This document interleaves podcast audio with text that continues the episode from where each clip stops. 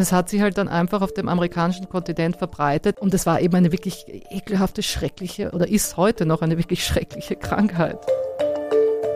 One room of the house had perfectly sterile conditions, but it had mosquitoes. And the other room had no mosquitoes, but it had the feces and the vomit and the blood soaked clothing and bedding of yellow fever victims. So unmenschlich die Experimente waren, so hilfreich war es tatsächlich, weil jetzt konnte man sagen, okay, jetzt müssen wir die Mücke kontrollieren, um den Mensch vor den Mücken zu schützen. Die sind einfach äh, süchtig nach menschlichem Blut und äh, nutzen da jede Chance, äh, eben dieses auch zu bekommen. Was mich halt immer wieder irgendwie fasziniert an diesen Geschichten ist, dass man dann eben immer denkt, okay, wenn das jetzt ein Roman wäre oder so, dann wäre das jetzt vorbei, so man hat eine Lösung gefunden und so. Die Welt funktioniert sehr selten so.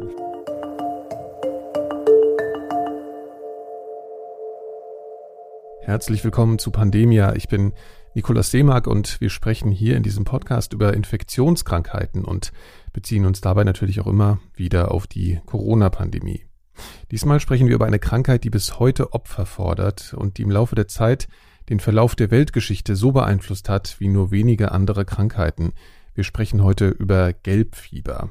Aber bevor wir anfangen, sage ich noch schnell, Hallo zu Laura Salm-Reiferscheid, Global Health Journalistin. Hallo Laura. Hallo Nikolas. Und zu Kai Kupferschmidt, Wissenschaftsjournalist vor allem für das Science Magazine. Hallo Kai. Hallo Nikolas. Wir alle danken zu Beginn wie immer den Riff-Reportern für die großartige Kooperation und außerdem der Klaus Tschira Stiftung. Und wie immer, bevor es hier losgeht, möchte ich euch nochmal kurz darauf hinweisen, dass ihr uns hier unterstützen könnt als Team. Das hilft uns sehr dabei, hier in konstanter Weise diesen Podcast weiter zu produzieren und uns neue Themen äh, auszudenken, zu recherchieren. Schaut doch mal auf club.4000herz.de vorbei. Gerade zum Ende des Jahres würden wir uns sehr freuen, wenn ihr uns da unterstützt. club.4000herz.de. Da gibt es die Möglichkeit, unsere Folgen früher und ohne Werbung zu hören und uns eben gleichzeitig dabei zu helfen, Pläne für die Zukunft zu schmieden. club.4000herz.de. Heute sprechen wir über ein äh, schwieriges Thema, aber auch von mir sehr gewünschtes Thema, ja. Und zwar gehe ich ja davon aus, dass ganz viele Krankheiten über Mücken übertragen werden. Ich habe zwar keine Ahnung davon, ich weiß eigentlich nur von Malaria, aber Mücken sind mir grundsätzlich schon mal unsympathisch. Also wenn eine Mücke in meiner Wohnung irgendwie unterwegs ist, dann kann ich auf keinen Fall schlafen oder auch nur mich dort aufhalten. Kai, wie stehst du denn zu Mücken und was haben denn Mücken und Viren so gemeinsam? Wie stehe ich zu Mücken? Ähm, nein, es geht mir tatsächlich so ein bisschen wie dir, äh, gerade wenn ich auf Reisen bin oder so und äh, man liegt dann irgendwie da im Hotelbett oder so ja. und ähm, dann hört man, hat man so ein Summen am Ohr, dann muss ich tatsächlich auch ja. aufstehen und auf Jagd gehen. Ähm, das ist auch nicht besser geworden, ähm, indem ich mehr darüber gelernt habe, welche, welche Krankheiten die Mücken so übertragen können in verschiedenen Ländern. Mir wird es wahrscheinlich auch nicht besser jetzt nach dieser Folge. Nee, du glaubst wahrscheinlich, du kriegst diese Krankheiten hier in Deutschland ja, sofort. Vor allem ja, auch im ja, Winter. Ich, nach jeder Folge entwickle ich neue Neurosen. Das ist auf jeden Fall so. Also ich hoffe, der Hörerschaft geht es anders. Naja, lassen wir das. Also Kai, bitteschön. Ja, also es gibt tatsächlich eine ganze Menge Viren, die von Mücken übertragen werden. Und wir haben ja bisher in unseren Podcast-Folgen da noch gar nicht drüber gesprochen. Also es ging ja eigentlich immer um Viren, die ja. so übertragen werden. Und deswegen wollten wir das heute mal machen und haben uns dafür eine Krankheit ausgesucht, die eine ganz besondere Krankheit ist. Haben wahrscheinlich viele Hörer auch schon mal den Namen gehört, Gelbfieber. Ja, steht auch in meinem Impfpass. Ich habe zwar keine Impfung, aber es steht da drin. Genau, das ist, ähm, und ich glaube, das ist so die, die Verbindung, die die meisten Menschen hier vielleicht noch damit haben, dass es bestimmte Gegenden gibt, wo man sich dagegen impfen lassen muss. Ja. Tatsächlich war das aber, äh, also das ist eine Krankheit, die historisch wahnsinnig bedeutsam ist. Ähm, zum einen ist das die erste, die erste Viruserkrankung, für die nachgewiesen wurde, dass sie von Mücken übertragen wird. Mhm. Und im Übrigen ist sie bis heute immer noch ein Problem in vielen Ländern. Also es gibt so nach Schätzungen der WHO, das ist immer so ein bisschen schwierig, das genau zu sagen, aber so Schätzungen, dass es immer noch mehr als 100.000 äh, Fälle gibt im Jahr und Zehntausende Todesfälle. Und vor allen Dingen hat diese Krankheit auch wirklich den Lauf der Geschichte beeinflusst ähm, auf eine Art und Weise und in einem Maß, die eigentlich sehr, sehr wenige Infektionskrankheiten. Das wissen, glaube ich, ziemlich wenig Leute. Ne? Also man kann, weiß das von der Pest oder so, das ist, glaube ich, so ein großer Name, wenn man danach fragt, aber das Gelbfieber ist echt ein bisschen abstrakt. Klingt ein bisschen furchtbar, Gelbfieber klingt unangenehm, aber das werden wir jetzt noch erfahren. Laura. Ja, ich habe mit Frank von Hippel gesprochen.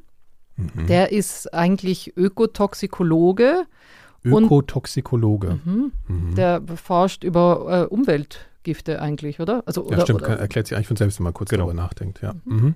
ja. Und er arbeitet an der Northern Arizona Universität in den USA und hat auch einen Podcast, und zwar den Science History Podcast. Kann man sich auch mal anhören, ist auch ganz spannend. Und der hat halt gesagt, wie sehr auch Gelbfieber die Menschheit beeinflusst hat in der Geschichte. Yeah, so yellow fever is an interesting one because it had such a massive impact on history. And there are other diseases that were killing large numbers of people, but not in these in these pulses in the way that yellow fever did. I would put yellow fever together with malaria as one where it killed such large numbers of people that it had a major impact on world events. Gelbfieber und Malaria zusammen, sagt er halt, haben so einen Einfluss gehabt auf die Ereignisse in der Weltgeschichte. Und das Gleiche sagt auch Timothy Weingart. Der ist ein Geschichtsprofessor an der Colorado Mesa Universität in den USA und hat auch ein, äh, ich glaube, letztes Jahr einen New York Times Bestseller geschrieben. Das Buch heißt Die Mücke, das gefährlichste Tier der Welt und die Geschichte der Menschheit. Und der sagt da auch ganz klar, seit von Dinosauriern an bis heute, äh, wie sehr die Mücke die Menschheit auch beeinflusst hat. Und was interessant ist, äh, sagt er, eigentlich kommt Gelbfieber aus Afrika mhm. und kam aber dann in die Amerikas, also auf den amerikanischen Ko Kontinent rüber. So it's roughly about 3,000 years old, the, the modern yellow fever virus. It shows up in Africa and it's actually brought to the Americas via the African slave trade. So yellow fever is brought to the Americas in the, in the blood of slaves, African slaves and, and their slave traders. And the mosquito that primarily vectors yellow fever is the Aedes aegypti. And it was not indigenous to the Americas. It was a stowaway on board these slave ships as well. So the first outbreak of yellow fever definitively in the Americas is uh, 1647 in the Caribbean. And from there, by 1648, it's in Mexico and it just starts spreading literally like wildfire along with these 80 Egyptine mosquitoes. Also das heißt, es ist zwar schon im Blut äh, mit den Sklaven auf, auf, den amerikanischen Kontinent gekommen, aber das war gar nicht das Problem, sondern das Problem war, dass auch die Mücken, ja. also diese Aedes aegypti, auf den Booten mitgekommen sind und sich dann vermehrt haben auf den amerikanischen Kontinent und sozusagen dann äh, die Krankheiten, also die Krankheit weiter verbreiten konnte. Wie spricht man das auf Deutsch? Auf Aedes aegypti oder so? Kann das sein? Würde ich sagen, ich, alle mhm. Forscher sprechen es immer Englisch aus tatsächlich. Ähm, aber ja, aber okay. Aedes aegypti, ja, ja. würde ich sagen. Und wir haben ja da auch schon in der letzten Folge drüber gesprochen, mal ähm, wie auch Gelbfieber in Brasilien war und ein Riesenproblem war, weil die, die europäischen Immigranten dort waren, hatten gar keine Immunität gegen Gelbfieber und sind halt gestorben wie die Fliegen. Und die Sklaven hatten eine gewisse Immunität dagegen aus Afrika, die afrikanischen Sklaven. Ja. Und das heißt, die waren dann, sind dann in ihrem Wert extrem gestiegen und das hat natürlich dann schrecklicherweise. Die sind im Wert gestiegen. Ja, weil sozusagen. die natürlich, ja. Äh, weil auch die, die indigene Bevölkerung auf dem amerikanischen Kontinent ist natürlich gestorben, weil das neu für die war. Die hatten auch keine ähm, Immunität dagegen. Mhm. Die Europäer sind gestorben. Das heißt, die einzigen, die wirklich irgendwie damit besser umgehen konnten, waren eben die Sklaven aus Afrika. Dadurch sind noch mehr Sklaven gehandelt worden und hat das alles noch schrecklicherweise einfach verschlimmert, die Situation. Mhm. Also mhm. es hat sich halt dann einfach auf dem amerikanischen Kontinent verbreitet ab 1647, ab dem das sozusagen dort angekommen ist, das erste Mal und die ersten Ausbrüche stattgefunden haben, erst in, auf der Karibik und dann in Mexiko. Und von dann ist es immer weitergegangen und hat halt überall für Ausbrüche gesorgt. Und es war eben eine wirklich ekelhafte, schreckliche oder ist heute noch eine wirklich schreckliche Krankheit. Okay, schreckliche Krankheit. Was heißt denn das konkret? Also was sind denn die Symptome? Wie ist denn der Verlauf? Was bedeutet Gelbfieber für Patientinnen und Patienten? Das hat mir Enrique Chavez Carballo erzählt. Das ist ein pensionierter Arzt und Professor, heute noch Professor für Medizingeschichte an der Uni von Kansas in den USA. Der hat in Panama gearbeitet, kommt selber aus Costa Rica, sagt aber, also er hat selber noch nie einen Gelbfieberpatienten behandelt, aber er weiß natürlich genau, was die Symptome sind und die sind wirklich grauenvoll. It's a viral disease that starts with headache, fever, back pain, and then there is um, a general decline in faculties so that people start vomiting and having a lot of abdominal pain. And then because the yellow fever is a hemorrhagic fever they start bleeding in many of the organs particularly in the stomach which gives rise to the typical black vomit. And yellow fever was used to be called black vomit because of this characteristic vomiting of blood from the stomach and that usually heralded the demise, which would come two or three days later. So it was a very devastating and fatal disease in many of the patients, but not all of them died. The mortality rate was usually around 30 percent. Also es beginnt mit Kopfweh, Fieber, Rückenschmerzen und dann geht es generell bergab mit den Patienten. Die fangen an, sich zu übergeben. Das heißt auch, das schwarze Erbrechen wird die Krankheit auch in der. Schwarz. Ja, weil die sich eben, also es ist ein hämorrhagisches Fieber, genauso wie Ebola auch. Das mhm. heißt, die Organe, die inneren Organe fangen an zu bluten und vor allem auch der, der Magen und dann übergeben sie eben eine schwarze Masse. Ja, also wirklich eine, eine ganz schreckliche Krankheit. Ja, es ist auch so ein bisschen perfide, muss man fast sagen. Also es ist so, die Krankheit tritt in der Regel in zwei Phasen auf. Mhm. Und am Anfang kommen dann halt so diese Fiebererscheinungen und so.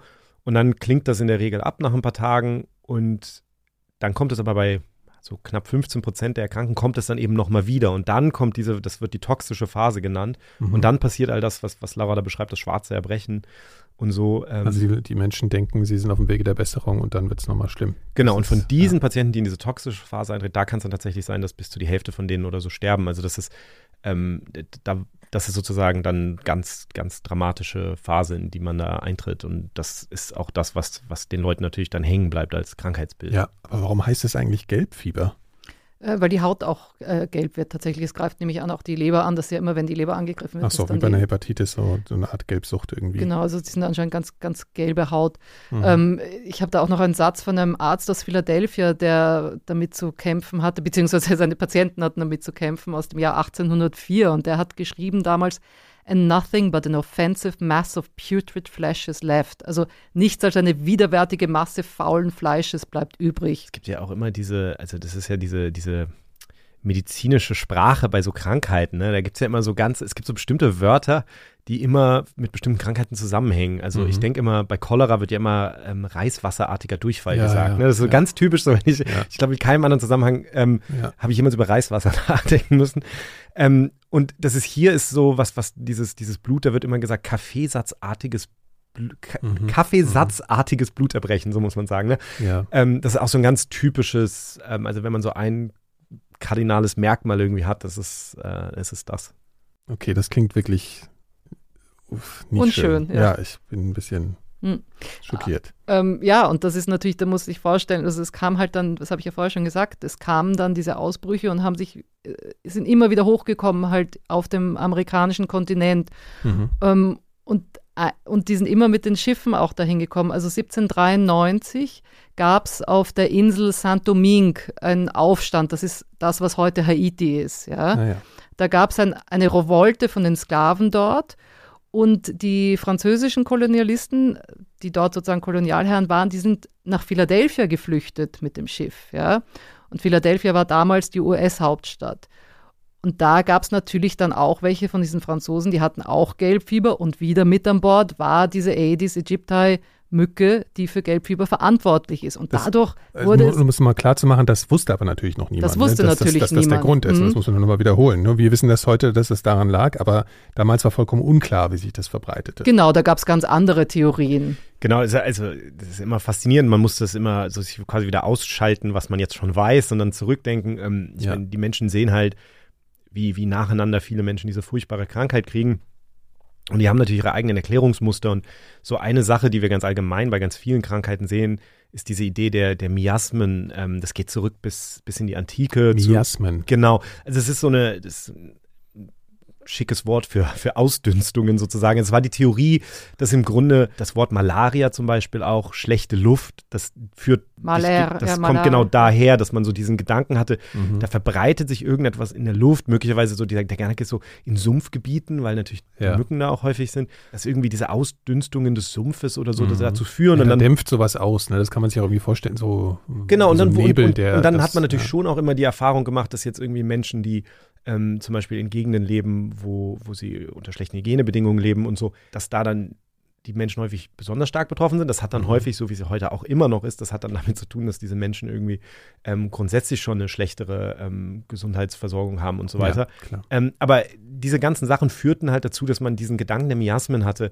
Wenn man sich erinnert, zum Beispiel bei der Pest, diese, die Pestdoktoren, die diese lange Nase hatten, da waren dann ja in der Regel so Kräuter oder so drin. Also es ging genau darum, so eine Art mit, mit so einem Parfüm, mit einem guten Geruch im Grunde, um die Miasmen fernzuhalten. Ach, das ähm, habe ich mich immer gefragt, auch wenn man diese Bilder sieht, ne, von diesen äh, Pestärzten waren das dann? Oder ja, also, die Nasen von denen sahen nicht so aus. Nee, nee, nee, das habe ich mir schon gedacht, aber ich habe mich mal gefragt, was das soll. So, das, ja, ah ja, das ist interessant, ja. okay. Nee, genau, das, ähm, das, das führte sozusagen, ähm, das führte darauf hin und dann gab es natürlich so, teilweise wegen dem, was Laura erklärt hat mit den, mit den Sklaven, dann gab es natürlich so ganz unangenehme rassistische Theorien, dass dann sozusagen diese Miasmen-Theorie zusammengebracht wurde mit dem Gedanken so, dass, weil es eben assoziiert war manchmal mit den Sklavenschiffen, mhm. weil die Sklaven ja. weniger, die, die schwarzen Sklaven da weniger betroffen waren, dass man dann sogar gesagt hat, okay, möglicherweise kommt das von den, ähm, von den Ausdünstungen des schwarzen Körpers. Also da gibt es äh, viel Literatur zu, zu der Art und Weise, wie da im Grunde genommen so eine, so eine ganz alte Theorie dann mit Rassismus verwoben wurde. Und, ja. und es gab hin und wieder auch mal Leute, die, die gesagt haben, könnten das nicht Mücken sein oder so. Also es gibt Beobachtungen, zum Beispiel bei dem Ausbruch dann in Philadelphia, wo das jemand aufschreibt,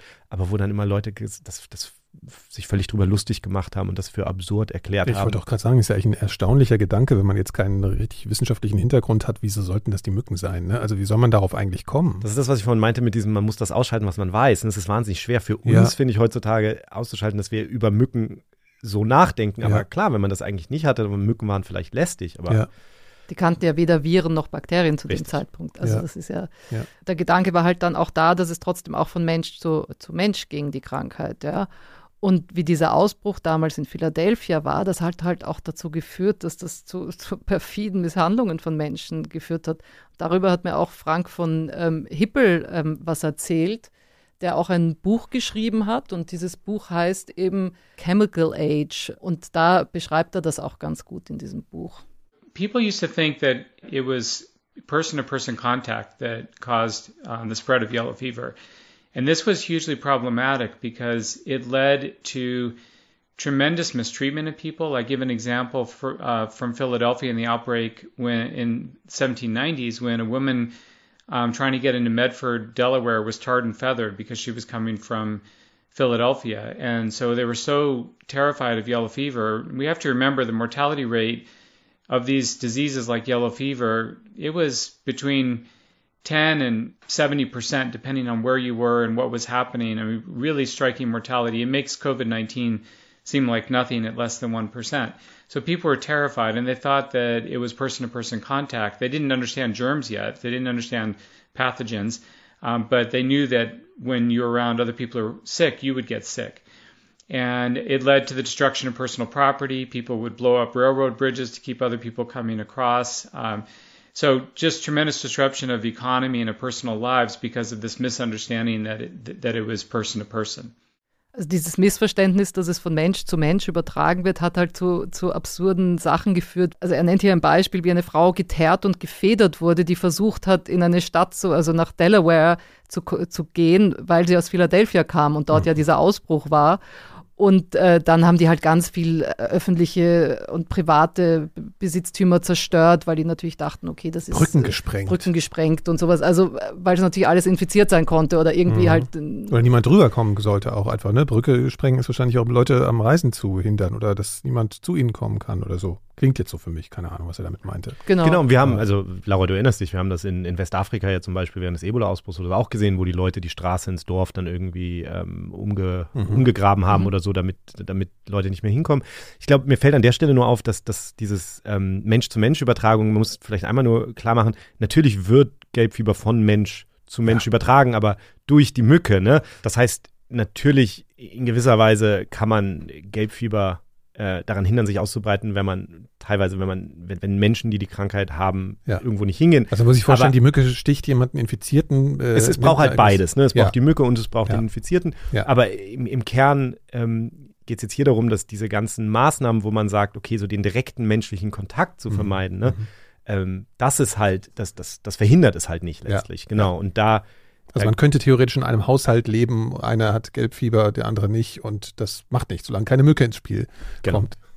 Und das haben sie aber gemacht. Also die haben tatsächlich dann auch sich nicht mehr die Hände geschüttelt, wie das heute der Fall ist, nicht? Ja. Und haben sich Tücher vors Gesicht gehalten, die in Essig getränkt waren oder haben Pakete und Briefe in Philadelphia nur noch mit, also die aus Philadelphia kamen, nur noch mit Zangen angefasst. Ich, was ich daran schon interessant finde, jetzt so mal als Laie, ist ja, dass es irgend so ein intuitives Vorstellungs, was du jetzt auch mit den Miasmen beschrieben hast, also dass hier irgendwelche Dinge schon intuitiv gemacht haben unter einer Vorstellung, wie sich eine Krankheit verbreiten kann, die nicht totaler Quatsch Ja. sind. Aber, aber das ist oder? ein total spannendes Thema, ist jetzt ein ganz kleiner Exkurs, aber vielleicht reden wir da Ja. irgendwann mal drüber. Aber es Ja. gibt ja, ähm, sehr viel Forschung dazu, dass Ekel im. Grunde genommen als so eine Art Immunsystem des Verhaltens sich entwickelt hat. Also dass wir einen instinktiv, also dass die Evolution uns mit so einem Instinkt versehen hat, Menschen, die krank sind oder so, nicht anfassen zu wollen, dass wir bestimmte so Krankheitssymptome, äh, wenn, wenn Menschen jetzt irgendwie so Ausschlag haben oder so, das finden Menschen ja eklig da kommt natürlich dann das ganze Thema Stigma und so dazu. Das ist eine sehr komplexe Diskussion, die man da führen kann. Aber das, denke ich, erklärt teilweise, warum eben bestimmte Sachen dann doch immer wieder auftauchen in der Menschheitsgeschichte, auch wenn man noch überhaupt nicht so richtig versteht, äh, wie diese Krankheiten eigentlich entstehen und warum und Ja. wie die übertragen werden. Und genau daran muss ich auch denken, wenn ich zum Beispiel an Essig denke oder so. Das sind ja auch einfach Gerüche, die vielleicht was überdecken mit so einer gewissen Schärfe oder so, ne? Die, die vielleicht auch, auch auf so einen halbwegs, jetzt in dem Fall nicht, aber auf einen Pfad bringen können, der auch manchmal vielleicht sogar sinnvoll ist. Ne? Also finde ich schon ganz interessant. Ja, eine andere Sache, die die zum Beispiel in, in Philadelphia gemacht haben, die dachten am Anfang, es war das verschmutzte Wasser, was schuld ist Mhm. auch. Also die hatten ja Mhm. natürlich tausend Theorien, was schuld sein könnte. Und daraufhin wurde äh, das erste städtische Wassersystem gebaut in den USA, in Philadelphia. Und dabei wurden dann Zisternen und offene Brunnen, was natürlich eine Brutstätte war für Moskitos, die Ah ja, wurden klar. äh, zerstört, weil man ein eine sozusagen Wassersystem gebaut hat. Und dadurch hat man dann auch unbeabsichtigt weniger Richtige Gelbfieber Dinge gehabt. getan, Also ja, ja. das ist super interessant. Ja. Aber ähm, das Krasse war halt bei diesem Ausbruch in Philadelphia, es ist wirklich die halbe Bevölkerung ist aus der Stadt geflüchtet, auch Präsident äh, George Washington damals, weil während der Hochphase sind da 100 Leute pro Tag begraben worden und insgesamt sind in diesen wenigen Monaten Nur in Philadelphia. Mhm, Das war dieser eine Ausbruch in Philadelphia. Mhm. Und es sind in wenigen Monaten 10 Prozent der Bevölkerung gestorben. Und es kam danach, Gelbfieber kam danach auch jedes Jahr wieder eigentlich nach Philadelphia mit ein paar Ausnahmen, ja. Ich habe noch mal kurz, auch noch mal eine kurze Frage. Ist das eigentlich in Philadelphia so, dass man, das ist, in der Stadt noch ein größeres Bewusstsein dafür? Also erinnert man sich in diesen Städten, wisst ihr das? Also weil Keine wenn das so Ahnung. eine, okay, weiß man jetzt nicht so, Wahrscheinlich ne? nicht, also- ja. Aber was aber spannend ist an der Geschichte mit Philadelphia, finde ich, ist, dass solche Krankheiten halt dann Regierungen immer vor so Probleme stellen. Also wir erleben das ja im Moment in Deutschland auch wieder. Und damals war es halt so, dass sich eigentlich, dass sich sozusagen die, die amerikanische Regierung, dass die Abgeordneten nicht außerhalb von Philadelphia treffen durften. Und das war eigentlich ein Schutzmechanismus, weil man kannte das halt aus, aus England, wo der englische König, um das Parlament zu umgehen, dann einfach mal so von einem Tag auf den anderen das englische Parlament irgendwie, was weiß ich, in Leicester oder sonst wo zusammengerufen hat. Und dann waren die halt alle nicht da und dann konnten die irgendwas beschließen. Ne? Und darum hatten die, die Gründerväter in den USA das von Anfang an ausgeschlossen. So, jetzt waren aber alle irgendwie geflüchtet aus Philadelphia. Das heißt, dann mussten die jetzt wieder irgendwo zusammenkommen und die Verfassung ändern, damit das irgendwie möglich ist, Mhm. äh, sich zu treffen. Also so, solche Dinge, auch das wieder, da gibt es historische Beispiele immer und, und diese, diese dramatischen Erkrankungen wie Gelbfieber, die, die, die führen dann auch zu sowas. Weil wir ja vorher gesagt haben, was für einen politischen Einfluss Gelbfieber auch hatte oder weltgeschichtlichen Einfluss. Es ist eben ein anderes Beispiel, ist hier auch Frankreich. Also wir haben ja gesagt, dass der Ausbruch in Philadelphia ging ja los, weil Franzosen aus Haiti geflüchtet sind vor dem Sklavenaufstand. Und dann haben sie das dorthin gebracht. Ja. Jetzt hat nach diesem Sklavenaufstand auf Haiti hat Napoleon Truppen nochmal nach Haiti geschickt, um diesen Aufstand zu kontrollieren und um die Insel unter Kontrolle zu bringen. Diese Truppen haben erstmal 150.000 Haitianer getötet, aber 50.000 französische Soldaten sind dann an Gelbfieber gestorben. Mein Gott, das sind so, so Zahlen, das kann man sich Ja. gar nicht vorstellen. Also, also allein, dass die 150.000 Haitianer getötet haben, das hat jetzt mit Gelbfieber jetzt gerade nichts Mhm. zu tun. Aber dann sterben 50.000 französische Soldaten noch an dieser Seuche. Und die restlichen paar tausend Soldaten sind dann abgehauen. Und das heißt, dadurch wurde Haiti dann zur weltweit ersten Republik, die von Sklaven ausgerufen wurde. Weil, Weil die Franzosen weg waren und sind. die sind alle abgehauen. Und die Franzosen haben dann auch noch Mhm. ähm, auf dem Kontinent, also auf dem amer- amerikanischen Kontinent, ähm, ihre letzten Territorien, also das Louisiana-Territorium, an die USA verkauft, 1803.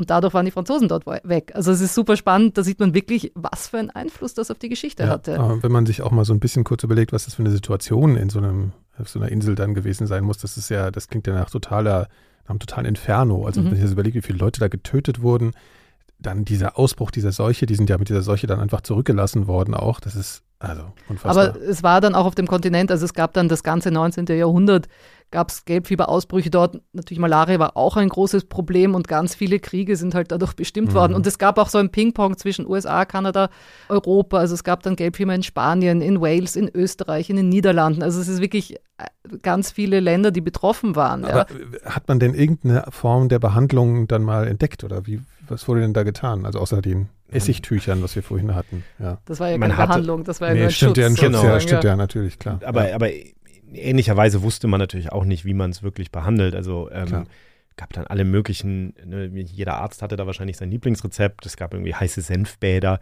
Ähm, manche, heiße manche, Senfbäder. ja, manche Leute haben irgendwie äh, Decken in Rum, Salz oder Tee getränkt und dann den Körper damit umwickelt.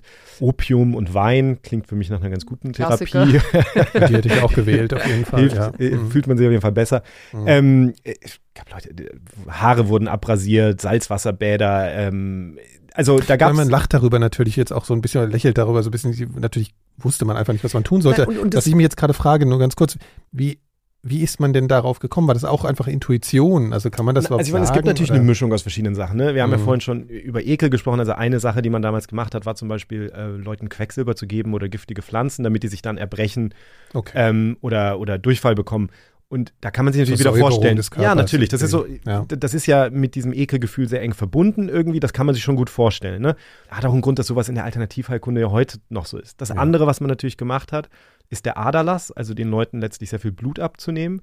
Ähm, Kannst du das vielleicht nochmal äh, zwei Sätze dazu sagen, was, weil das habe ich ja. schon tausendmal gehört. Das habe ich noch nie verstanden. Man steckt dem da äh, ein Röhrchen rein, dann läuft Blut raus. Was soll das genau. denn also bringen? beim Aderlass, das ist eine Therapie, die, die jetzt mehr wirklich mit einer konkreten Theorie zu tun hatte. Also die, die sehr weit verbreitete Theorie im Mittelalter und vorher war, dass, es im, dass, dass der Körper sozusagen so eine gewisse Balance aus verschiedenen Säften braucht, mhm. ähm, wie zum Beispiel Galle und also verschiedene Gallen gab es dann und, und Blut. Und das, der Gedanke war, der ist eine Imbalance und deswegen. Zu viel Blut. Zu viel Blut. Also muss man jetzt mhm. Blut sozusagen loswerden. Mhm. Das ist im Übrigen auch ganz interessant, finde ich immer. Beliebte Frage in, in Medizinprüfungen, für was der Aderlass heutzutage noch gebraucht wird. Und tatsächlich gibt es eine Krankheit, zum Beispiel Hämochromatose. Das ist eine, eine ähm, Eisenspeichererkrankung. Also das sind Menschen, die quasi zu viel Eisen mhm. Die müssen ihr ganzes Leben lang letztlich, äh, muss denen immer mal wieder Blut abgenommen werden. Also du nimmst am Anfang so viel Blut ab über einen gewissen Zeitraum, um so ein Gleichgewicht dann hinzukriegen und dann, und dann müssen die ein paar Mal im Jahr oder so nochmal äh, noch Blut hergeben. Aber ähm, man hat den Aderlass im Mittelalter und so für wahnsinnig viele Krankheiten mhm. benutzt, also ziemlich ja. für alles ja. und hat damit auch wahnsinnig viele Patienten umgebracht. Und das ist immer etwas, weil zu viel Blut abgenommen wurde letztlich. Ja, genau. Und das auf Dauer den ja, Menschen belastet hat. Unhygienisch genau, es war unhygienisch. Die Menschen waren geschwächt dadurch. Ja, okay. Jede Menge Gründe, aber im Endeffekt ist das etwas, wo ich immer, wenn ich über Alternativmedizin oder sowas rede oder Komplementärmedizin oder so, viele der Sachen, die es da gibt, das muss man sich einfach klar machen, ähm, jetzt auch Hahnemann und Homöopathie oder so, das sind ja häufig Sachen, die gar nichts machen, die nicht wirken. Aber die kommen aus einer Zeit, wo du im Grunde häufig besser dran warst, wenn jemand gar nichts gemacht hat mit dir, als dich so zu behandeln, dass du daran stirbst. Und das ist natürlich ein Grund dafür, dass manche dieser Therapien sich im Grunde genommen damals durchsetzen konnten. Es war einfach, du bist damit dem schlimmsten, der, der schlimmsten Therapie sozusagen entgangen, das ist sowas, was man, finde ich, historisch, also es hat es für mich immer ein bisschen verständlicher gemacht, mhm. wo das alles herkommt. Ja. Und genauso hat man hier halt alles probiert. Es war ja auch am Ende so, ähm, bei so einer Krankheit, wenn du keine wirkliche Therapie hast, dann sind ja auch letztlich die meisten Therapien irgendwie gleichwertig. Sie bringen ja alle nichts. Also ob ich jetzt ein Senfbad habe oder ja. Opium nehme äh, oder mir die Haare abrasiere oder so, die, ne, am Ende, ja, irgendwie alles man hatte so. halt nichts. Ja, ja. Wie ging es denn dann geschichtlich weiter, Laura, mit dem Gelbfieber? Naja, also es sind äh, furchtbar viele Menschen gestorben auf dem amerikanischen Kontinent, ja. Und äh, es, ich habe ja vorher schon gesagt, es ist dann, oder der Kai hat das gesagt, es kam ja immer wieder Stimmen hoch, dass die Mücke eigentlich schuld sein könnte dran ja. und so weiter. Und das ist seit Mitte des 19. Jahrhunderts immer öfter hochgekommen und, und dann gab es ja auch ab 1870 dann eben durch Koch und äh, Pasteur und so weiter der Gedanke, dass vielleicht Bakterien zuständig sind für gewisse also Krankheiten also auch. Keime oder so. Ne? Genau. Eine Vorstellung davon ist, hat sich überhaupt entwickelt, glaube genau. ich. Genau. Und das hat die Leute auch dann irgendwie auf andere Gedanken gebracht, glaube ich. Aber da gab es eben auf, in, auf Kuba, gab es 1880 einen kubanischen, US-kubanischen Arzt, der hieß Carlos Finlay. Mhm. Und der ist dieser Mückenidee dann nachgegangen, weil der hat wirklich auf Kuba alle Gelbfieberfälle diagnostiziert. Das heißt, er kannte sich gut aus mit der Krankheit und der hatte eben gedacht, Gefühl, so, ja. mh, hm, der hat so ein Gefühl dafür ja, entwickelt. Da gab es wahrscheinlich auch viele Mücken und man hatte viele Stiche und irgendwann saß man da. Hm, genau, er hat, auch tun, hat das auch damit verbunden, dass er eigentlich gesehen hat, immer wenn die äh, großen Ausbrüche waren, war halt entweder war Mückenzeit oder ja. da waren besonders viele Mücken auch. Ja.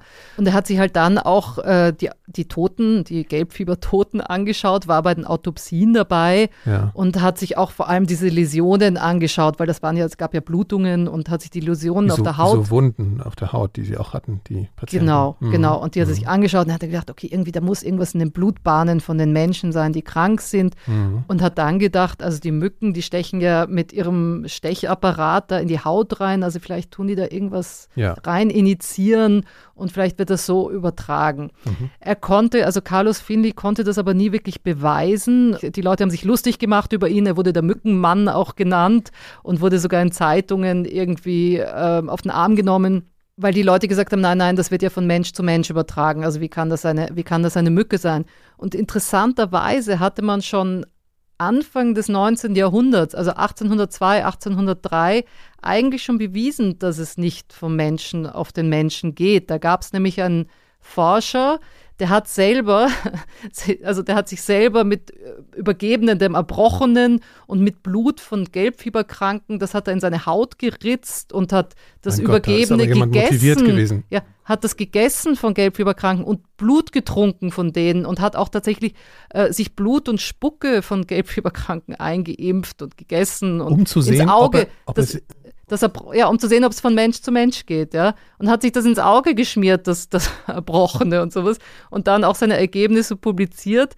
Ähm, und das war recht wichtig damals eigentlich, weil es heißt natürlich, ganz viele Gelbfieberkranke sind im Stich gelassen worden. Da ist man natürlich weggelaufen, weil gedacht, die sind ansteckend. Und so, mhm. wenn man wusste, es geht nicht von Mensch auf Mensch, dann, ähm, ja. da, dann muss man auch nicht mehr weglaufen. Ja, da aber, muss ich gerade äh, daran denken, äh, an an die Geschichte aus unserer letzten Folge, wo wir darüber gesprochen haben, dass sich ähm, Forscher und so selbst als Probanden für, für Studien und so hergeben. Also, dass man so eine wirklich große Motivation auch oder manchmal fast großes Investment bringen kann, um Fortschritt äh, oder um neue Erkenntnisse zu äh, bekommen. Ne? Also natürlich ein bisschen andere Basis oder so, aber wenn sich da jemand dieses Erbrochene, das schwarze Erbrochene da isst, um was zu beweisen oder was rauszufinden, ich glaube, viel mehr kann man kaum investieren. Also ja, da gibt es eine sehr reiche also, Historie, so in der, in der Frühzeit dieser Forschung gibt es eine reiche Historie an, an Menschen, die da echt ähm, abstruseste Selbstversuche gemacht haben. Wir mhm. kommen da auch noch dazu in dieser Geschichte. Also wirst genau. noch sehen, was da, was da noch kommt mhm. an Selbstversuchen. Mhm. Also es ist echt, echt beeindruckend. Ja. Das heißt aber trotzdem, durch Finleys Theorie jetzt, äh, dass das eben von Mücken übertragen wird, kommt man der Wahrheit auch immer näher. Genau, weil der hat jetzt halt diese Theorie entwickelt und es ist ja auch cool, dass jemand sozusagen da richtig liegt, haben wir ja auch in dieser Pandemie wieder häufig gesehen, ja. dass man schon richtig liegen kann, bevor die Evidenz quasi da ist. Aber natürlich musste man das jetzt beweisen und dann braucht man natürlich auch die Motivation, irgendwie jetzt den, den, den Forschungsaufwand zu betreiben und da wirklich irgendwie mhm. ähm, zu versuchen, das zu beweisen. Und diese Motivation kam dann eben wieder aus der Historie, aus der Politik, äh, weil eben Kuba eine große Rolle gespielt hat dann in dem Augenblick, auch politisch. So when the Americans declare war on Spain in 1898, obviously they're liberating Cuba from oppressive Spanish rule. At least that was what the, the public was told in the United States. One of the primary concerns, obviously, was yellow fever and malaria in Cuba. Uh, Cuba had a long history of uh, being a yellow fever hotbed. So Walter Reed is tasked with um, creating the Yellow Fever Commission in Cuba. Das war nochmal Timothy Weingart, der dieses Buch über Mücken geschrieben hat. Ja. Und er sagt, 1898 haben die Amerikaner Kuba von den Spaniern befreit. So wurde es zumindest den Amerikanern damals erklärt. Aber trotzdem hatten dadurch, dass die Amerikaner jetzt auf Kuba waren, hatten die ein Riesenproblem, weil die ganzen Soldaten halt von äh, Malaria und Gelbfieber getötet wurden. Mhm. Und äh, Kuba war schon immer echt ein, ein, ein, ein Hotspot, ne? Hotspot für, ja. für Gelbfieber. Und deswegen wurde vom Militär eingesetzt der Walter Reed als Leiter einer Gelbfieberkommission auf Kuba. Das war halt auch wahnsinnig wichtig für zukünftige Kriege, die es geben sollte, dass man das eigentlich irgendwie unter Kontrolle kriegt und vor allem auch erforscht, woher kommt das. Ja, es gab einfach eben zu viele tote Soldaten. Jetzt muss ja. ich mal einmal ganz kurz, weil Walter Reed, ich finde das immer so, vielleicht, ja. vielleicht klingelt es bei dem einen oder anderen. Ja, also bei mir klingelt es irgendwie so, habe ich so, oder kann das nicht das sein? Ist, Der Name kommt mir irgendwie bekannt doch, vor. das ist, weil das Krankenhaus, in dem Donald Trump zum Beispiel behandelt wurde, ist das ah, Walter, Walter Reed Hospital. Ja, weil Walter stimmt. Reed eben als Militärarzt sozusagen, ja. und das ist ja ein Militärkrankenhaus letztlich, ähm, genau, Walter Reed ist der, der ist, der hat ein ganz spannendes Leben, der hat unter anderem Geronimo, den, den ähm, ah, ja. Native American ähm, behandelt. Also spannendes Leben an sich, aber nur ganz kurz so für die Leute, bei denen Walter Reed was Namen. auslöst. Ja, ja genau. Danke. Das war überhaupt interessant, weil die Kommission bestand eben aus Walter Reed, James Carroll, Aristides Agramonte und Jesse Laziar und die hatten, das waren alles ziemlich äh, gute Ärzte damals und bekannt, also die hatten alle so ihre eigene äh, Geschichte, aber das wäre jetzt zu ausführlich, das zu erzählen. Mhm. Aber die, das waren halt sozusagen die vier Forscher, die da eingesetzt wurden oder vier Ärzte, die da eingesetzt wurden. Die sind dann verschiedenen Hypothesen nachgegangen und es war vor allem Jesse Laziar, der gesagt hat, komm, lass uns nochmal diese Mückentheorie von Finley genauer untersuchen. Die anderen waren eher skeptisch, aber die haben das dann gemacht. Und die haben dann wirklich die äh, Experimente gemacht auch und haben gesagt, okay, wir müssen das wirklich, wirklich mit, mit äh, rigiden Experimenten nachweisen, dass das die Mücken sind. Laziar wurde, hat dann Selbsttests gemacht, wie wir vorher schon gesagt haben, dass die das eben sehr viel gemacht haben. Was heißt, Entschuldigung, könnt ihr das, äh, wisst ihr das genau? Also weil ja, ihr halt ganz, einen äh, Behälter mit Mücken und man genau. hält einen Arm rein und so, diese Nein, Nummern. nicht hält Arm rein, aber die Mücken haben sich natürlich sofort auf die draufgesetzt, also waren halt in einem Raum so. und haben sich das, haben sich beißen lassen von Mücken, die vorher Gelbfieberkranke gebissen hatten. Muss man auch sagen, von den vier Leuten, äh, die sind, drei von denen sind nicht besonders alt geworden, aber ähm, Kommen wir noch zu. Ja, okay. Und, okay. und der erste, der, der gestorben ist, war Laziar. Ähm, der hat sich im, offensichtlich in einem Selbsttest eben dann auch stechen lassen von der Mücke. Und anscheinend glaubt man, dass äh, Walter Reed dann das Laborbuch äh, verschwinden hat lassen, wo der halt minutiös aufgeschrieben hatte, dass er einen Selbsttest macht und so weiter.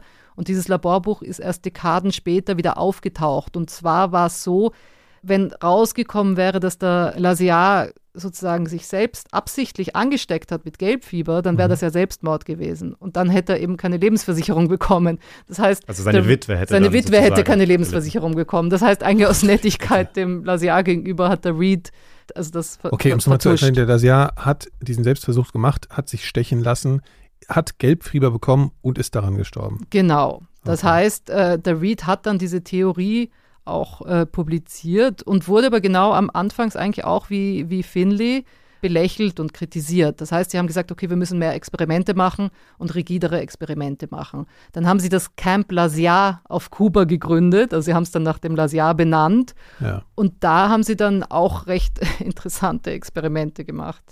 And what they did is they set up a building, a small house. One room of the house had perfectly um, sterile conditions. Um, but it had mosquitoes that had fed on yellow fever patients in that room.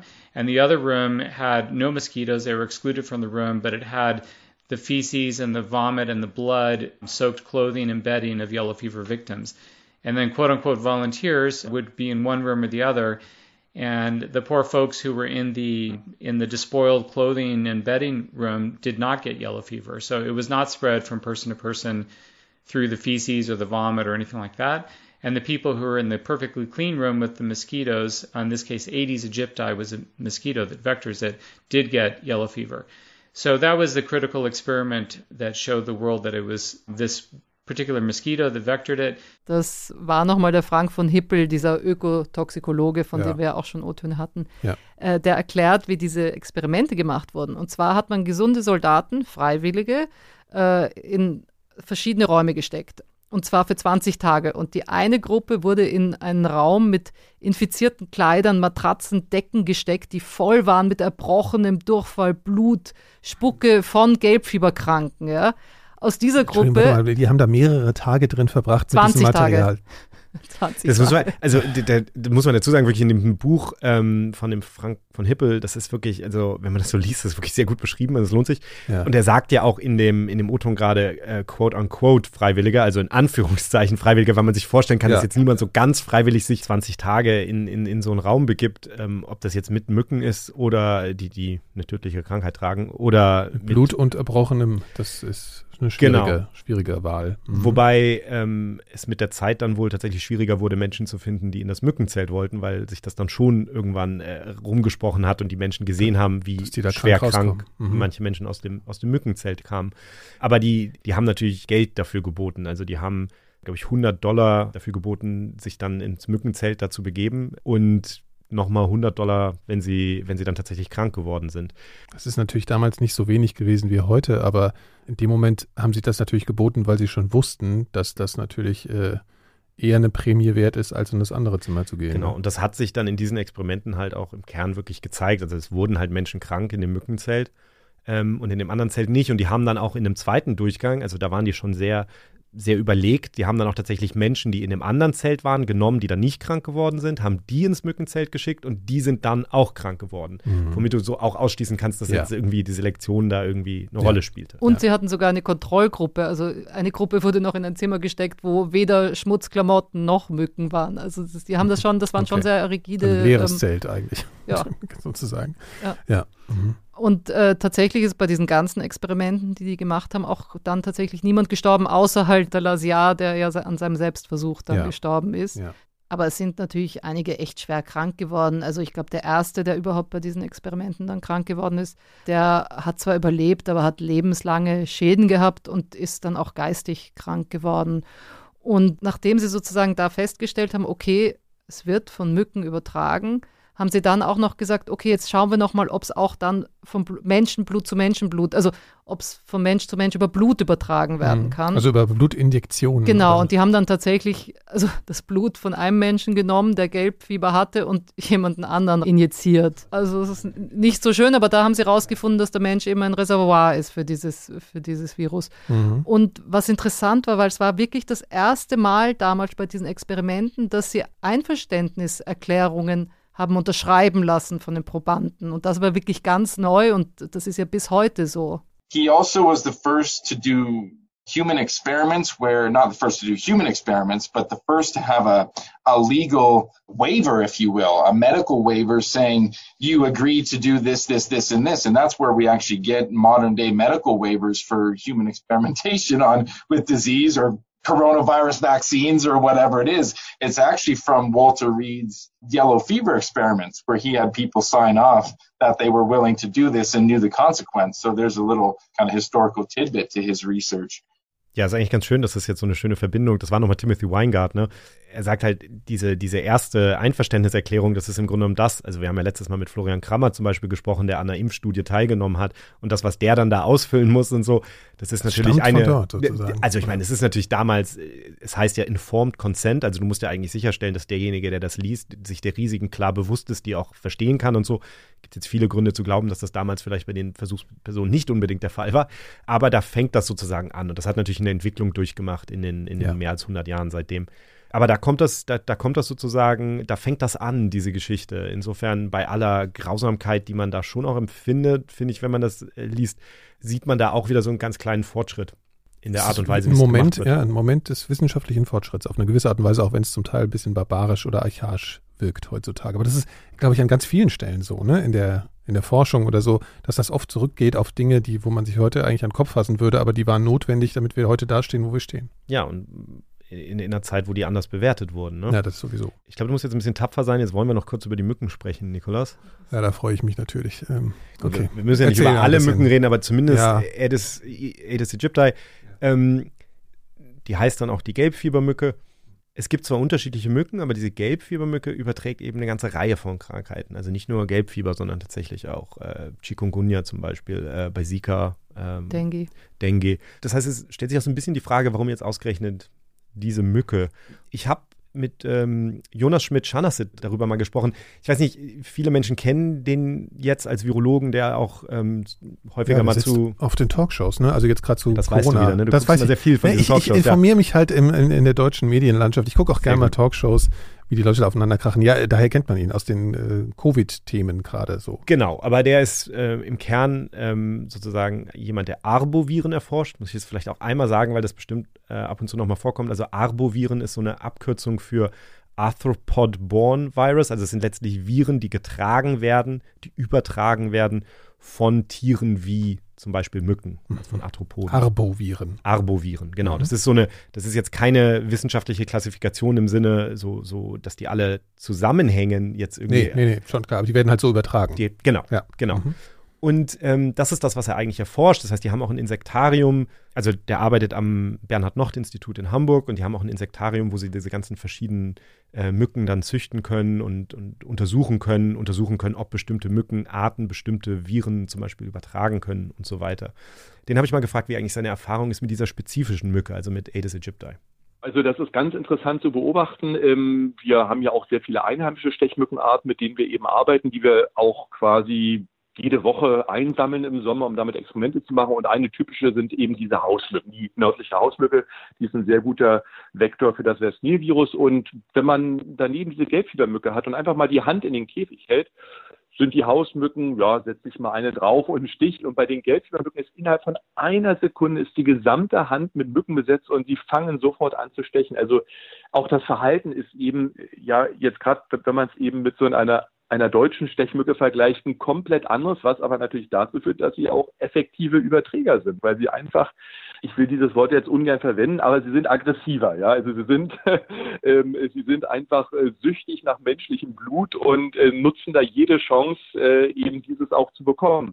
Und gerade wenn wir uns jetzt andere Mücken angucken, kann man durchaus postulieren, dass die äh, vielleicht auch ein breiteres Wirtsspektrum äh, haben, also sogenannte Brückenvektoren sind, die eben mal einen Vogel, mal einen Menschen und mal ein Wildschwein stechen. Das sehen wir oft auch in den Analysen der Blutmahlzeiten, die wir machen. Also quasi das Blut, was von einer Mücke aufgenommen wurde. Ähm, und das ist bei Aedes aegypti weniger stark ausgeprägt. Also da haben wir eine sehr, sehr starke Fokussierung schon auf den menschlichen Blutwirt. Und ähm, insofern ist es natürlich ein idealer Vektor für Viren, die schon im Menschen sind, also äh, und durch Menschen weiter verbreitet werden.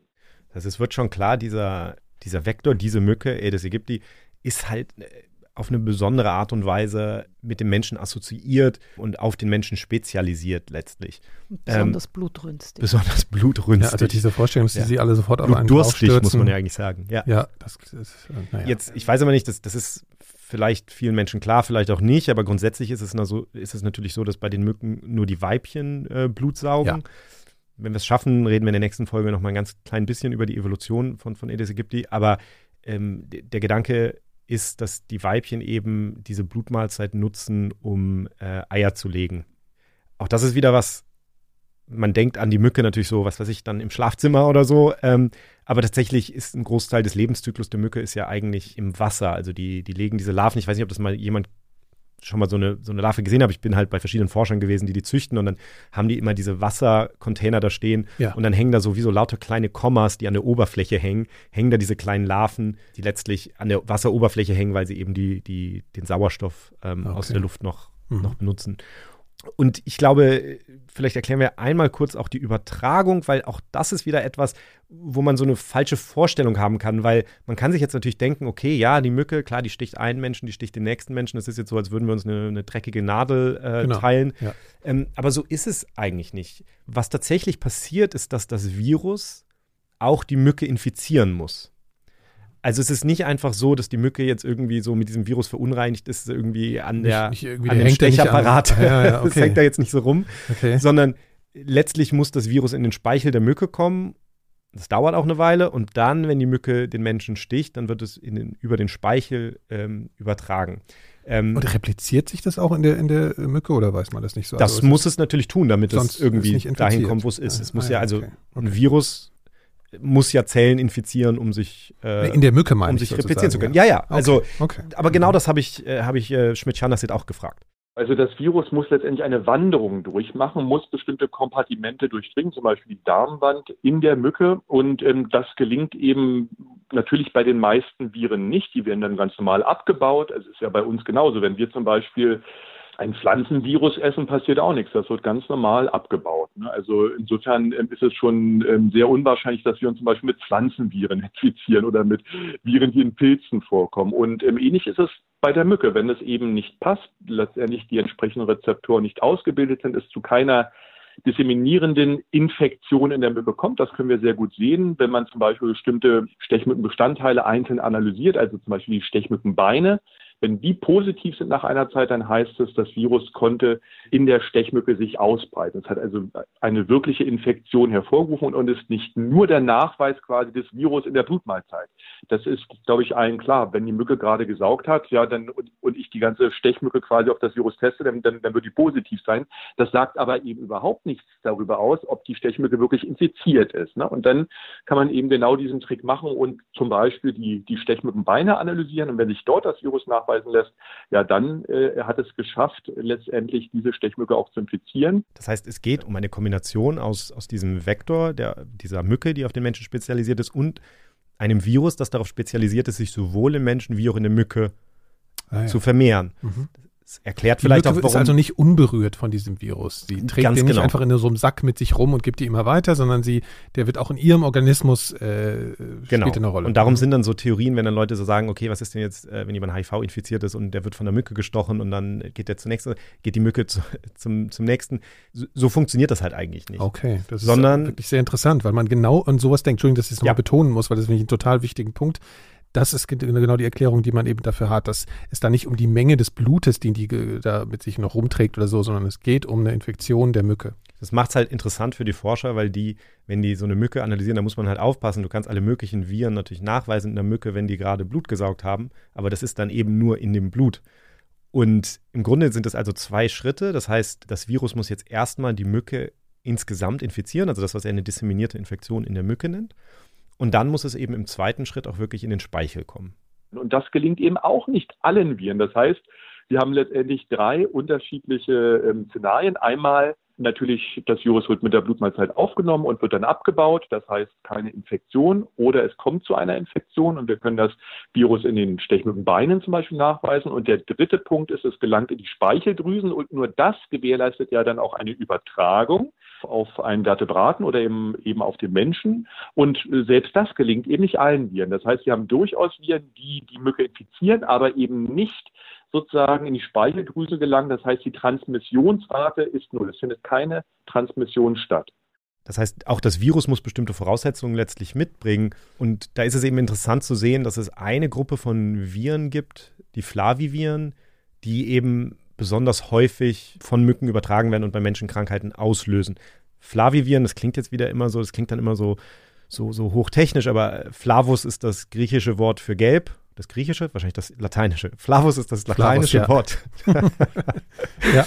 Ja, ähm, ich und meine äh, ja, ist schon spät am Tag ja. und so, ja. Mhm. Also auf jeden Fall, das ist, das heißt letztlich auch die Virengruppe ist letztlich danach benannt, ja. dass es eben das Gelbfiebervirus ist.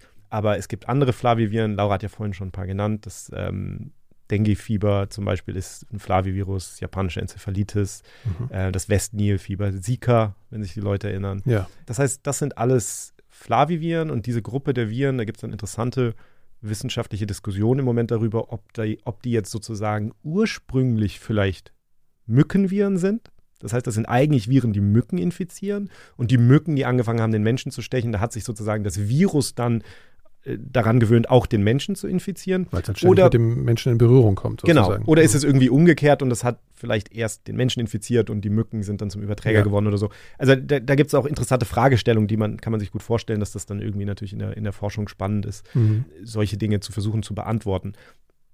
Kernbotschaft ist im Grunde, es braucht schon bestimmte Viren und bestimmte Mücken und das zusammen macht dann eben diese mückenübertragbaren Krankheiten, wie Gelbfieber.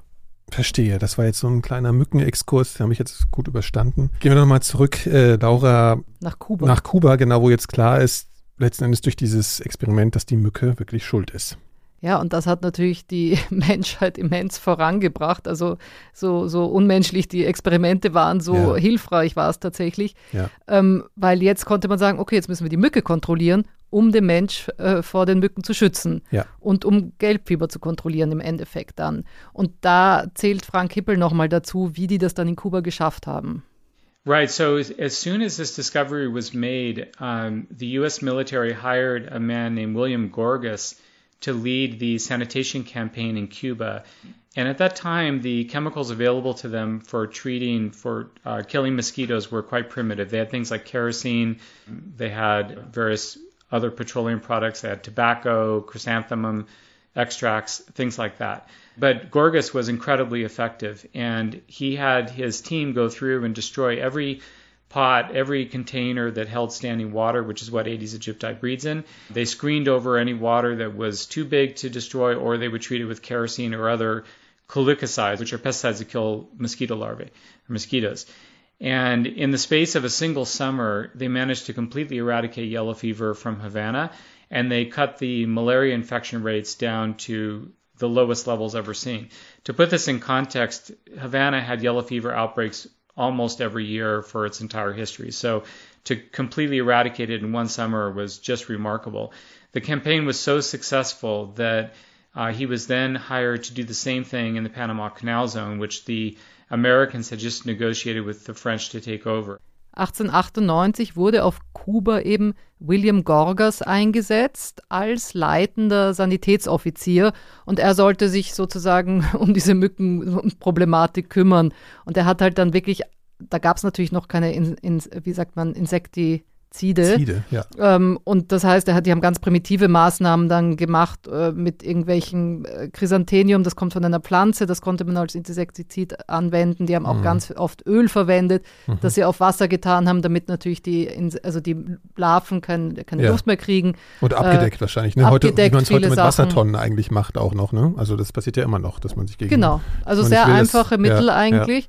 Und der hat es geschafft, wirklich innerhalb von einem einzigen Sommer komplett diese äh, Malaria- und Gelbfiebermücken zu, zu eradizieren, also auszurotten. Und es war dann, es gab dann einfach kein Gelbfieber mehr auf, auf Kuba. Das und das schöne, innerhalb von einem Leistung. Sommer. Heute würden wir alles, heute würden wir alles zusprühen Aber mit irgendwelchen. Auch, ich finde, es zeigt halt auch nochmal, wie wichtig es ist, natürlich den Ursprung zu finden und die Ursache. Also in dem Augenblick, wo die wussten, es sind die mhm. Mücken, konnten sie das eben ja, plötzlich lösen, lösen und ja. angehen. Und das ja. ist natürlich ein Riesenverdienst. Also deswegen ist es halt so wichtig, die, die zu, zu verstehen, wie diese Krankheiten übertragen werden.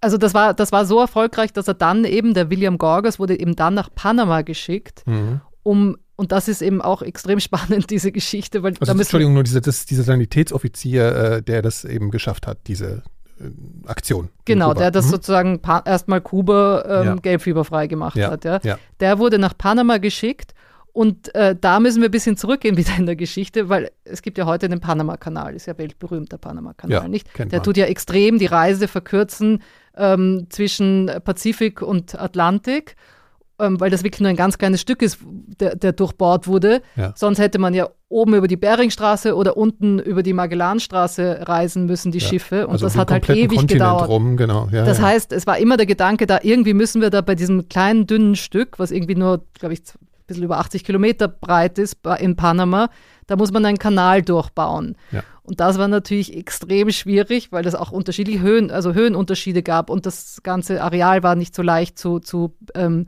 sozusagen zu bändigen. Da wurde schon immer versucht, irgendwie was durchzubauen und da erzählt nochmal Timothy Weingart, was da für Versuche gestartet wurden, um diesen Kanal oder beziehungsweise eine Straße auch dadurch zu bahnen. So the idea of a Panama Canal was not new. The Spanish had actually tried to to carve out a a road, essentially a superhighway across Panama for for trade to connect the Atlantic to the Pacific. And they estimate that 40,000 Spaniards uh, across centuries trying to do this died of malaria and yellow fever trying to do this. And the Scottish actually tried with the, the settlement at Darien in the late 1600s, which was a miserable failure. Scotland went bankrupt and England bribed Scotland for annexation by paying off Scottish debts. And that's actually one of the reasons Scotland gave up its sovereignty and was annexed to uh, England in the Act of Union was because of mosquitoes in the wilds of Panama and this failed Scottish uh, colonial attempt in, in Panama to, to carve a superhighway through there. Uh, obviously, the French fail. It's a miserable, miserable failure with the French. Uh, and then the Americans uh, essentially take over the, the task of creating the Panama Canal.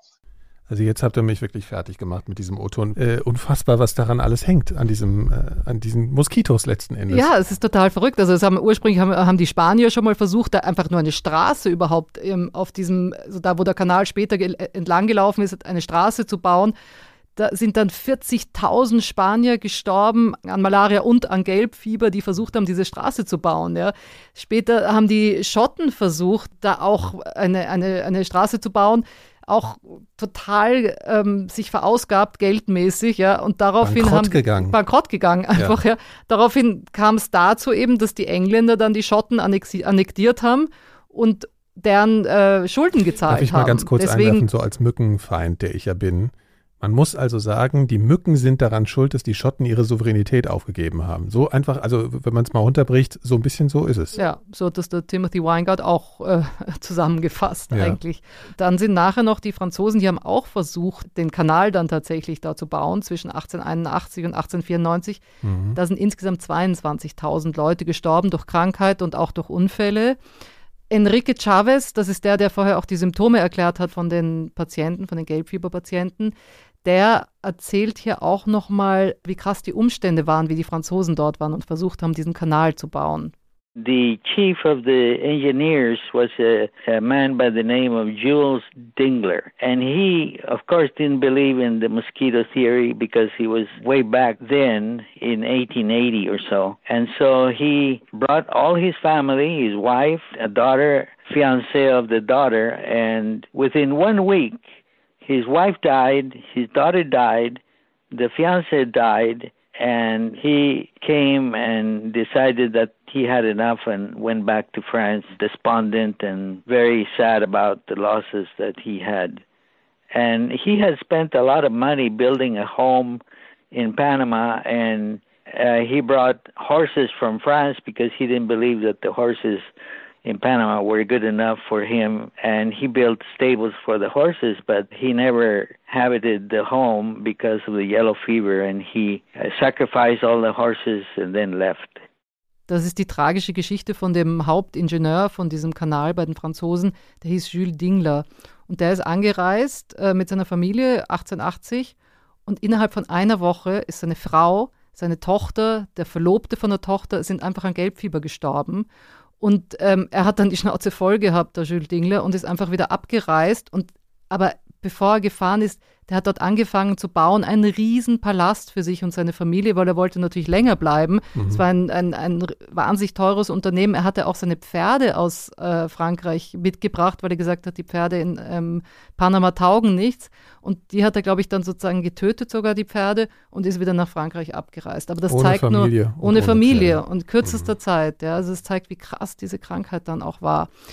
Aber es haben dann eben, nachdem die Franzosen da so ähm, versagt, also versagt, gescheitert, gescheitert sind eigentlich, ja. ähm, haben die ähm, Amerikaner dann den Bau des Kanals übernommen, also diese ganze Region um, um den Kanal rum übernommen und haben den William Gorgas eben geholt nach Panama. Das war ja der, der in Kuba sozusagen die Moskitos ah, ja. eingedämmt hat. Und ja, der Sanitätsoffizier. Auch, genau, der Sanitätsoffizier. Ja. Mhm. Und der schafft das Gleiche auch in Panama mit ähnlichen Methoden, die eben schon in Kuba angewandt wurden. Also es wird Öl gesprüht und äh, stehende Gewässer wurden ausgetrocknet. Ja. Dann haben sie auch ähm, entlang des Kanals Stationen gehabt, kleine Gesundheitsstationen, wo Kranke dann behandelt wurden. Es gab an, am Anfang vom Kanal und am Ende wurden ein Krankenhaus aufgebaut, wo eben Gelbfieberpatienten behandelt wurden, soweit es ging.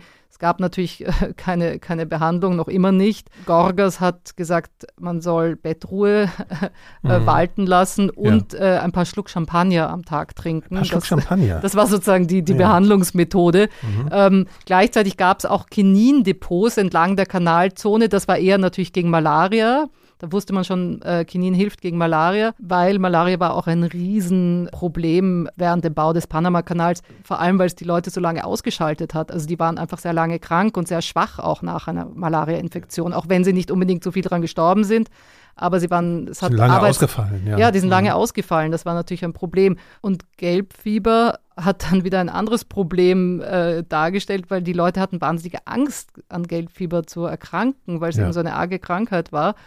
Und deswegen sind die Leute auch einfach geflohen. Sobald es einen Fall gab von Gelbfieber, sind die Leute abgehauen und haben irgendwie totale Panik geschoben. Und auch dadurch haben sie dann Arbeiter verloren. Aber durch die Maßnahmen vom Gorgas und von dieser, dieser wahnsinnig teure Sanitätsaktion ähm, ja. haben die es trotzdem geschafft, Moskito und Gelbfieber Fieber eben extrem einzudämmen im Panama-Kanal. Und nur deswegen haben sie es geschafft, endlich nach all diesen Versuchen, diesen Kanal zu durch diesen Isthmus von Panama zu, zu bohren, zu brechen. Ja. ja. Also dieser Gorgas, der scheint schon ein sehr begabter äh, Seuchenbekämpfer gewesen zu sein. Naja, es war eine eigentlich recht simple Maßnahme. Ja, für nicht, damals. Aber halt. für damals, ja, ja. ja. Ich meine, es klingt ja sehr systematisch, was er da gemacht hat. Ja, und das, ja. das Spannende ist halt, was das für eine wahnsinnig äh, wirtschaftliche, wieder mal, für eine wahnsinnig wirtschaftlichen und politischen Konsequenzen hatten, dass sie diesen Panama-Kanal gebaut haben.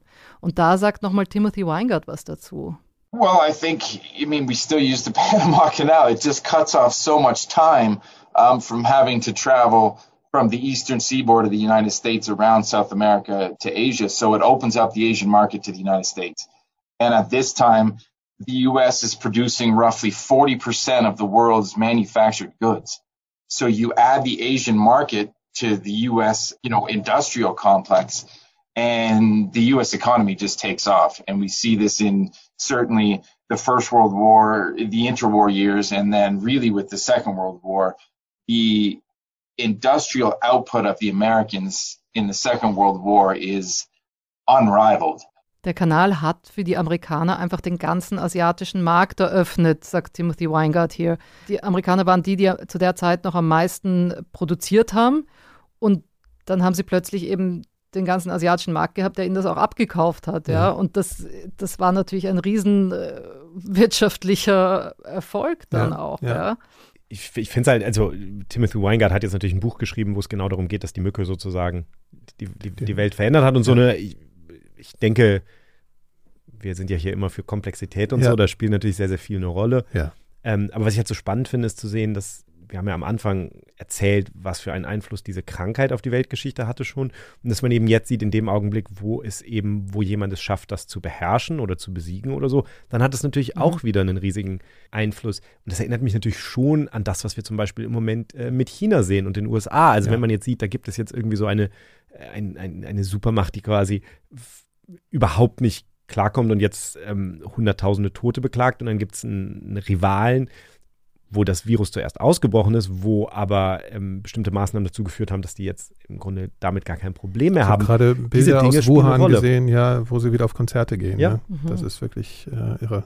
Also was das alles äh, für Auswirkungen haben kann auf, auf äh, ne, den weiter Verlauf der politischen Landschaft auf der ganzen Welt, das, äh, was wir jetzt gerade erleben, um die Kurve zu uns zu kriegen, die du ja gerade genommen hast, ist irre. Aber ich muss jetzt wirklich zum, zum Abschluss, wir kommen ja jetzt äh, zum Ende über äh, zumindest unserer ersten Episode vom Geldfieber, über das Geldfieber. Geldfieber. Geldfieber ist ja auch irgendwie ein bisschen. Aber ich, äh, ja, die, die Mücken sind mir jetzt aber auch irgendwie nicht sympathischer geworden letzten Endes Doch. als Fazit. Och. Für mich jetzt. Was mich halt immer wieder irgendwie fasziniert an diesen Geschichten ist, dass man dann eben immer denkt, okay, wenn das jetzt ein Roman wäre oder so, dann wäre das jetzt vorbei, so man hat eine Lösung ja. gefunden und so. Die Welt funktioniert sehr selten so. Wir wollen ja noch eine Folge machen. Das heißt, man kann sich schon denken, dass das Gelbfieber. Das Happy End gibt es nur in Hollywood eigentlich, ne? Meistens so richtig, in der Vollständigkeit zumindest. Ich hoffe ja immer noch auf das eine oder andere Happy End, aber wir sind eben noch nicht da. Also an diesem Punkt in der Geschichte, zum Beispiel bei Gelbfieber, ähm, könnte man halt denken, es müsste jetzt eigentlich schon kommen und es kommt eben nicht. Wir haben heute noch mit dieser Krankheit zu kämpfen und mhm. wir werden in der nächsten Folge darüber sprechen, dass, dass das ähm, ein Kampf ist, der, der auch zunehmend wieder wichtiger aussieht. Also wir sollten da mehr drüber sprechen, über diese Krankheit wieder. Ich muss erwähnen, es gibt aber eine Impfung auch, ne? Trotzdem, und die gibt es schon ziemlich lange. Richtig, es gibt einen Impfstoff und haben wir letztes Mal auch schon mal gesagt, dass es äh, eine Impfung ist, wo man wirklich, man nimmt, man wird einmal geimpft und ist ein Leben lang geschützt. Also eigentlich. Mhm. Ihr zwei wieder. seid das sogar, ne? Ich ja. Nicht. Ähm, ich habe also Grund vor Mückenangst zu haben, will ich nur mal sagen, ja, weil ihr mich immer so auslacht. Ja, aber du fahrst ja nie in die Länder, in die wir fahren, deswegen ist es. Richtig. Ja. Aber das ist auf jeden Fall was, was, was sozusagen weiter ein Thema bleibt und natürlich wenn man, wenn man sich immer wieder solche Geschichten anhört, natürlich fragt man sich, wenn man sich anguckt, wo wir uns gerade befinden in der mhm. SARS-CoV-2-Pandemie, mhm. ist das jetzt, also wir reden jetzt alle immer darüber, Licht am Ende des Tunnels und ich sehe das ja auch so und es gibt Gründe zu glauben, dass das hier auch besser ist, ähm, also dass das anders wird bei dieser Geschichte. Aber man weiß es eben nicht. Also diese ja, Sachen. Ja was, ja, was schon auffällt, ist irgendwie, diese Vorstellung, die viele Menschen haben, dass es sowas Lineares gibt. Ne? Also Genau. Also wir haben einfach diesen Verlauf jetzt. Okay, die nächste Station sind die Impfstoffe. Jetzt geht es eigentlich nur noch darum, dass die Impfstoffe möglichst verbreitet sind und dann ist die Sache vorbei. So, das ist so eine Vorstellung, die man hat, ne? weil man aus so einer Sehnsucht, eine Haus, aus einer Hoffnung heraus denkt, es wird sicherlich auch äh, besser werden dann irgendwann. Aber so diese Absolutheit, die stellt sich meistens nicht her. Genau, und was mir halt wieder auffällt und mich dann auch an SARS-CoV-2 erinnert, ist, dass wir haben es ja hier mit so einer Trias zu tun aus einem Virus, einer Mücke und dem Menschen. Ja. Und wir können das Virus bekämpfen mit einem Impfstoff, wir können die Mücke bekämpfen mit Insektiziden und anderen Dingen. Und wieder einmal hängt das eigentlich am Verhalten des Menschen, des Menschen, dass wir, dass diese Geschichte noch nicht vorbei ist. Und das besprechen wir dann aber wirklich nächstes Mal. Das besprechen wir nächstes Mal. Man müsste eigentlich die größten Hoffnungen an den Menschen haben, weil wir haben ja zumindest das größte Hirn. Virus hat gar kein Gehirn. Ich weiß nicht, wie groß das Gehirn einer Mücke ist. Äh, ja gut, also das sind jetzt meine Hoffnungen. So eigentlich müsste sich damit ja eine Weisheit verbinden. Wir wissen es nicht. Ich muss jetzt mal sagen, das war eine, für mich eine der spannendsten Folgen, weil ich diese gesamte Wirklich? Zusammenhang zwischen Weltgeschichte und einer Krankheit in dieser extremen Form auch vor allen Dingen nicht erwartet hätte. Ich hatte relativ abstrakte Vorstellungen nur von Gelbfieber. Äh, Ich habe gleichzeitig einen rationalen Grund, äh, meine Mückenphobie äh, besser zu begründen gegenüber meinen Menschen.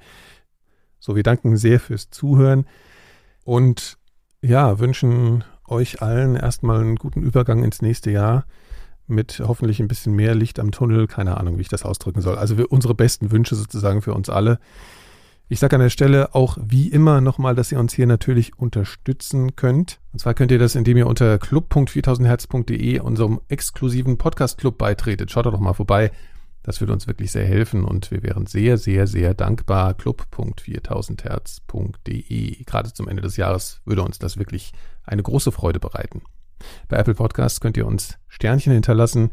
Sternchen, ich mag Sternchen, ihr vielleicht auch. Und wenn ja, dann könnt ihr uns ein paar schenken. Die gibt's bei Apple Podcasts, wie gesagt. Und mit ein paar wenigen Klicks könnt ihr uns da helfen, dass wir neue Hörerinnen und Hörer finden. Außerdem kann man da Rezensionen hinterlassen, die wir alle lesen und über die wir uns sehr freuen. Also überlegt doch mal, ob ihr uns nicht ein paar Zeilen schreiben wollt. Außerdem sei noch gesagt, dass wir im Januar eine kurze Pause machen. Das klingt jetzt wie eine große Enttäuschung, aber was wir natürlich machen, ist währenddessen uns darauf vorzubereiten, dass wir ab Februar wieder mit vollem Elan bei euch sind und uns neue Themen überlegt haben. Wir brauchen mal eine kurze Atempause und müssen uns ein bisschen wiederholen. Also wir sind ab Februar spätestens wieder da. Bis dahin könnt ihr vielleicht die ganzen alten Folgen nochmal hören. Da gibt es ja viel zu lernen. Also wir wünschen ein schönes neues Jahr jetzt schon mal. Und Laura ist schon wieder ganz aufgeregt. Wir enden nämlich auch zum Ende des Jahres mit Musik. Und zwar gibt es einen Song von Fela Kuti. Fela Kuti ist einer der größten Sänger je, meiner Meinung nach. einer der tollsten. Tatsächlich. Kommt aus Nigeria Mhm. und hat einen Song geschrieben, der heißt äh, Yellow Fever. Hat allerdings nichts mit unserer Krankheit Gelbfieber zu tun, so. sondern hat was damit zu tun. Der hat ja sehr viele Lieder gemacht, die irgendwie auch eine soziale, aufklärerische Note hatten. Und in dem Fall singt er über ähm, Menschen, die sich die Haut, also Schwarze, die sich die Haut bleichen, um heller zu sein. Oh, das ist ja auch wieder ein ernstes Thema. Genau. Mhm. Aber Top-Lied auch. Ja, das hören wir uns alle zusammen an. Ihr habt es geschafft das Jahr hier als Podcaster. Wer hätte es gedacht? Ja. ich bin ganz überrascht. Ja. Dass wir noch da sind. Ja. Ja, Und keiner von uns Ja. krank geworden. ja, es war eine sehr schöne Zeit bis jetzt. Geht weiter. Bis bald. Das klingt so Doomsday-mäßig. Das war eine sehr schöne Nein, Zeit. das war nicht so. Es ist noch nicht vorbei. nein, nein. Tschüss. Ciao. ciao, ciao.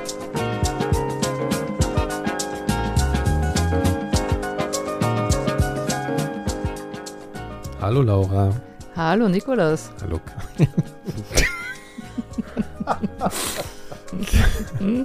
Nochmal. Psst. Hallo Laura. Hallo Nikolas. Hallo Kai. Hallo. Das haben wir nicht. Du hast, Das- du hast so schön gewartet davor. Es war so.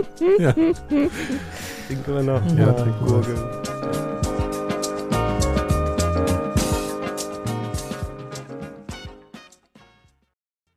Eine Produktion von 4000 Hertz.